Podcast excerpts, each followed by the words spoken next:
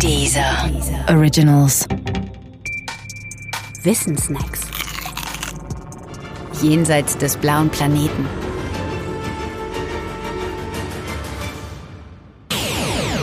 Lichtsegel und Laser für extragalaktische Missionen. Der klassische Raketenantrieb bei Weltraummissionen ist vor allem eins, viel, viel zu lahm. Jedenfalls dann, wenn man in kosmischen Dimensionen denkt und vorhat, weiter entfernte Objekte als Mond oder Mars zu erforschen, ohne für solche Missionen Tausende von Jahren zu veranschlagen. Für solche Ambitionen bedarf es offenbar neuer Antriebsideen.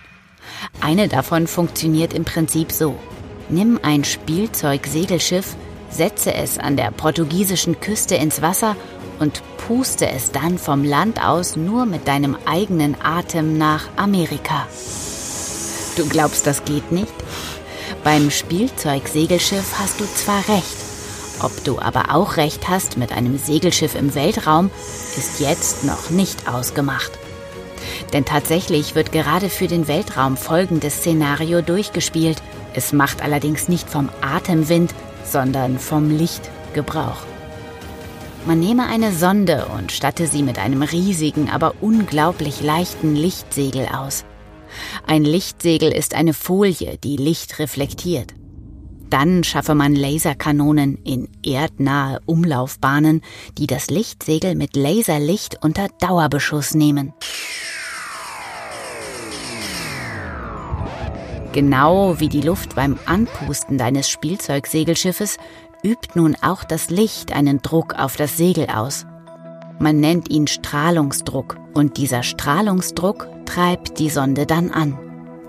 Der große Vorteil dieser Antriebsart gegenüber dem klassischen Antrieb liegt in der Trennung von Rakete und Antrieb.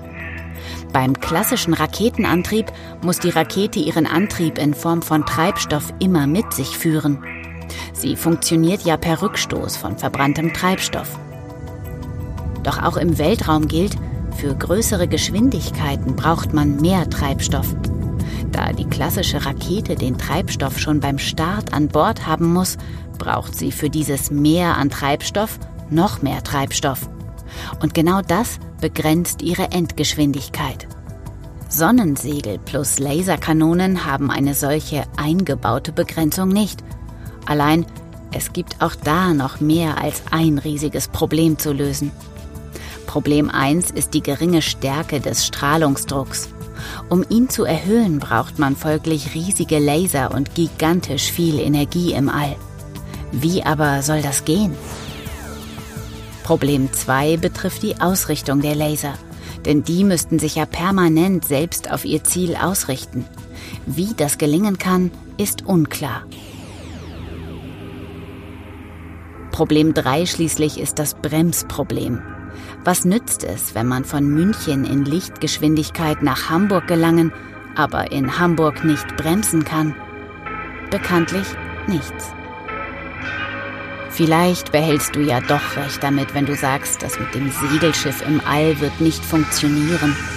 Wir werden sehen.